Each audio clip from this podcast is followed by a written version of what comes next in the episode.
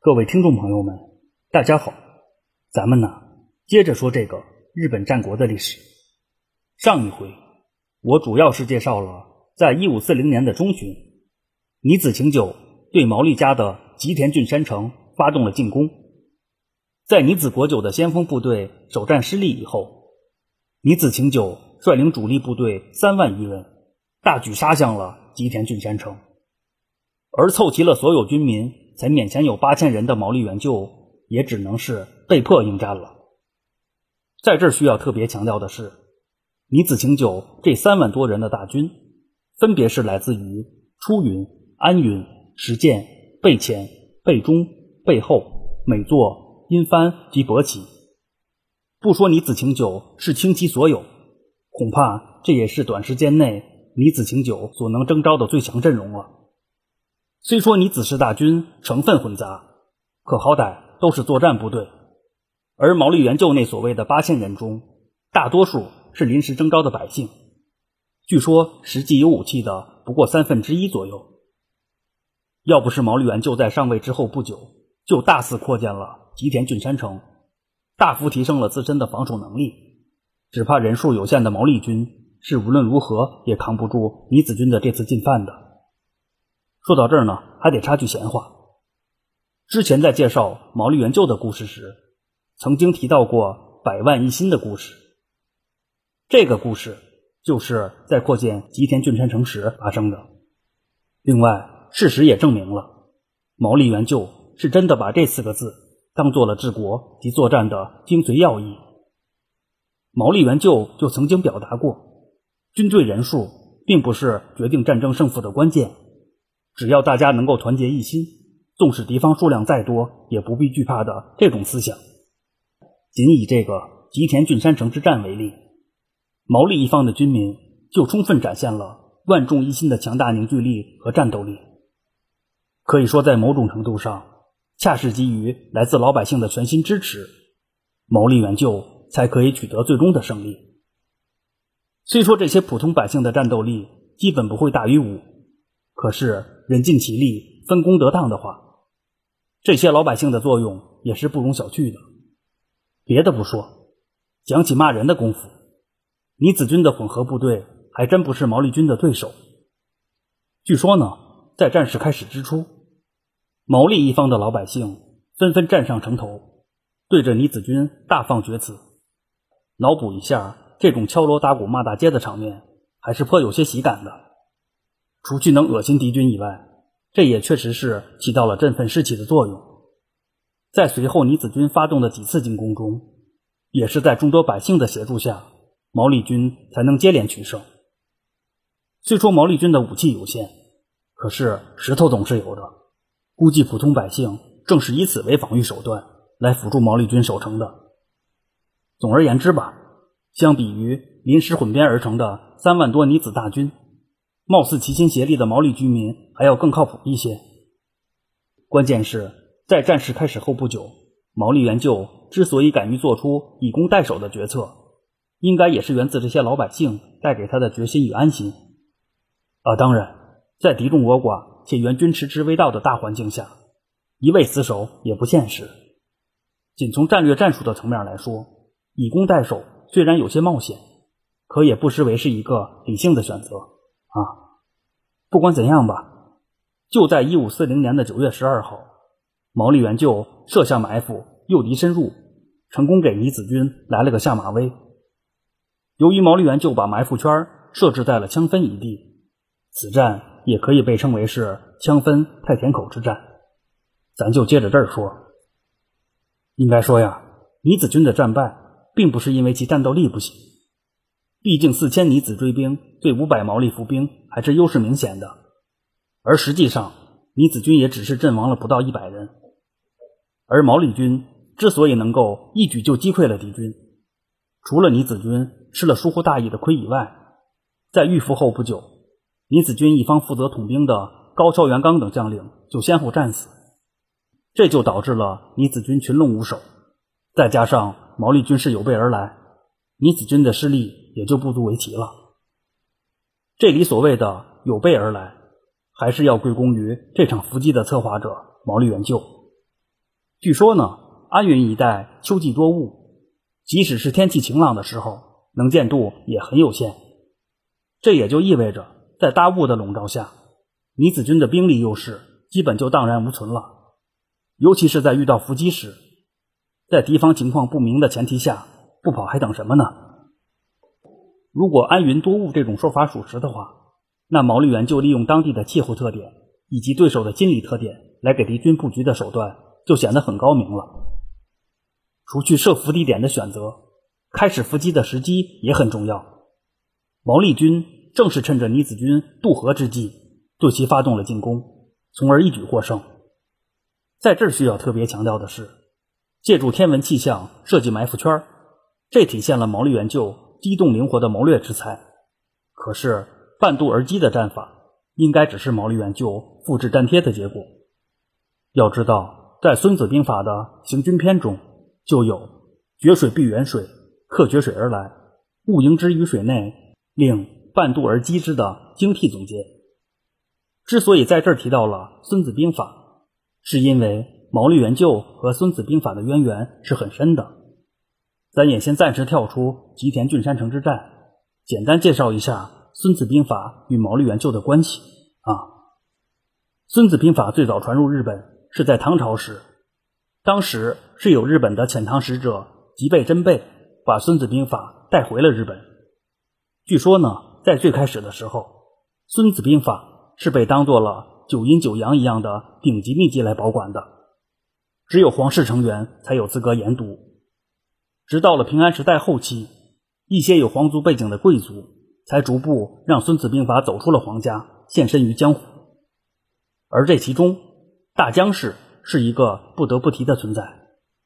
要知道，在平安时代，大江氏那可是根红苗正的贵族，只不过相比于争权夺利的其他贵族。就比如藤原氏、大江氏更愿意致力于钻研学问，啊，当然也可以说呀，是因为没有机会参与到政治斗争中，大江氏才选择了波澜不惊的治学之路啊。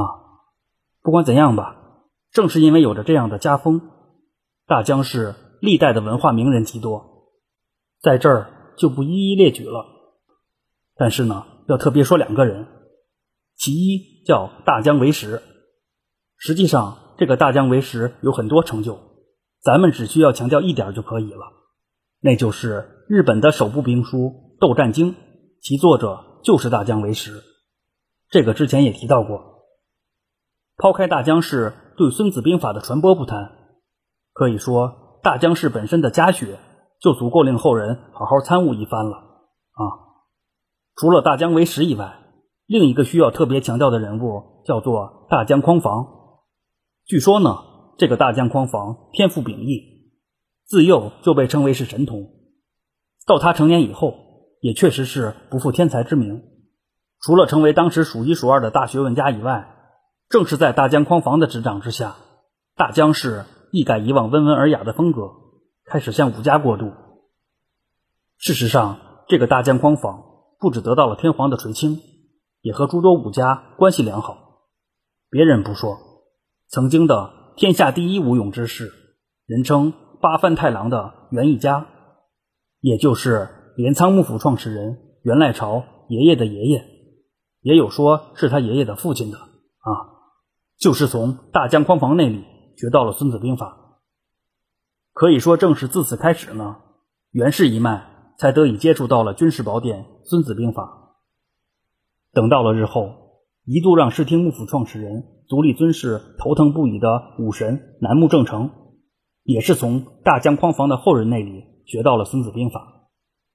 通过上述这两个例子，就不难发现，学习了《孙子兵法》的源义家及楠木正成，都是同时代英杰人物中的翘楚。更为关键的是，从平安时代到镰仓时代，再到室町时代这段漫长的时间里。大江氏都是作为《孙子兵法》传承者的角色而存在的，有着这样的历史，想必大江氏一定对《孙子兵法》有着独到而深入的研究。等到了日本战国时代，这个大江氏的五家分家代表之一，正是安云毛利家。如果按照武侠小说的套路，那毛利元就不只是天生骨骼惊奇，同时家传武学又博大精深。更为开挂的是，他自幼接触的就是顶级的武林秘籍。有着这样的背景，不笑傲江湖才怪啊！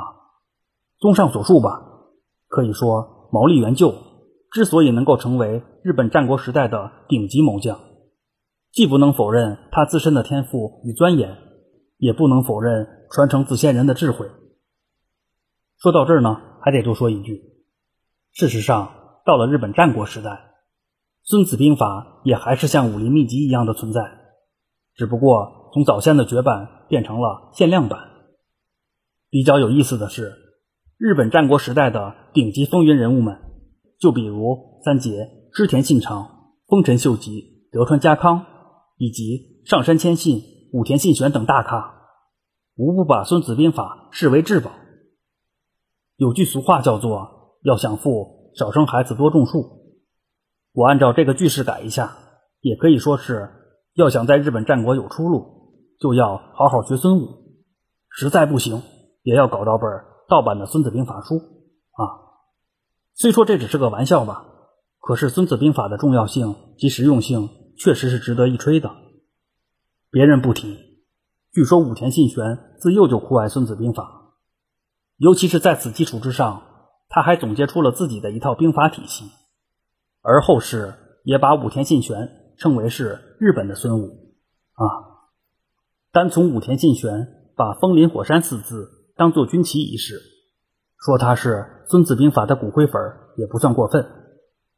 之所以在这儿把武田信玄请过来客串，一是因为在吉田郡山城之战讲完后不久，就要开始讲加菲武田家。及武田信玄的故事了，借此机会先来做个预热。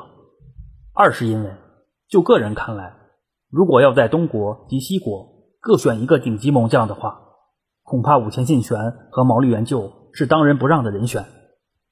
既然在这儿提到了毛利元就与孙子兵法的渊源，也有必要把武田信玄与孙子兵法的关系提一下。啊，当然，这只是个人的喜好。正所谓。没有谁能够随随便便成功。还有句话叫做：“世界上最可怕的事儿，不是别人比你优秀，而是比你优秀的人还比你努力。”对于女子晴酒来说，他的父辈、祖辈、老一辈，那也都是基因优良的大咖。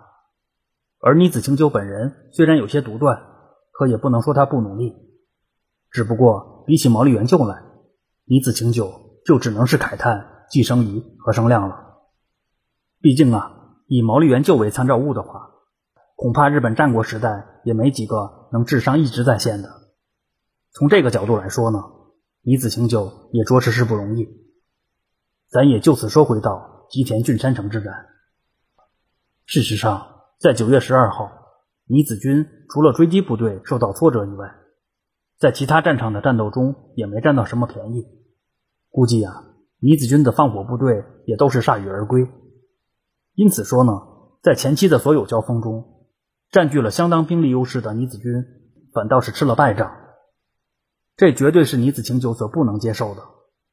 面子上的问题还是其次，不考虑大内家的援军，尼子军三万多人的军需补给就是个问题。毛利元就坚壁清野的做法，就意味着尼子军的补给只能靠运输，一旦供给出了问题。人数的优势随时会变成劣势。与此同时，毛利方面军民团结，既展现了誓死守城的决心，也用灵活的战法打击了尼子晴久的信心。不管在此之前尼子晴久是如何看待毛利元就的，恐怕自此之后，尼子晴久已经充分意识到了对手是个狠角色。也不知道啊，尼子晴久是不是读过三国官渡之战的故事？想当初，曹操逆袭袁绍，正是借助偷袭乌巢，焚毁了袁绍军的军粮，才一战成功。可以说，在某种程度上，尼子晴久与毛利元就这一战也存在着这种可能。毛利元就虽然兵少将寡，可毕竟有些主场之力。按照毛利元就这种防不胜防的战场表现，鬼才知道他下一步会走什么棋。正所谓以不变应万变。任你毛利军奇谋百出，我倪子军稳扎稳打，总不至于出错。或许正是出于这种考虑，同时为了保障军需供给的安全性，倪子请求决定把本镇从风月山转移到星光山一带。这一下至少证明了一件事，那就是毛利元就确实是防不胜防的。就在九月二十三号的时候，毛利元就趁着风月山防守薄弱的良机，借助夜色的掩护，成功偷袭了风月山。这一战，毛利元就不止火烧了风月山的女子军营，还组织百姓搬运了不少军粮物资。李子军真可谓是赔了夫人又折兵。更为关键的是啊，福无双至，祸不单行。这边毛利军屡屡偷袭得手，那边又传来一个令李子晴就抓狂不已的消息。据报，大内家的援军已经集结完毕，正在奔向吉田郡山城的路上。这也就意味着，如果尼子晴久不能尽快搞定吉田郡山城的话，恐怕战局。将会越发不利于倪子军。对于能否速战速决一事，估计倪子清九的心里是有数的。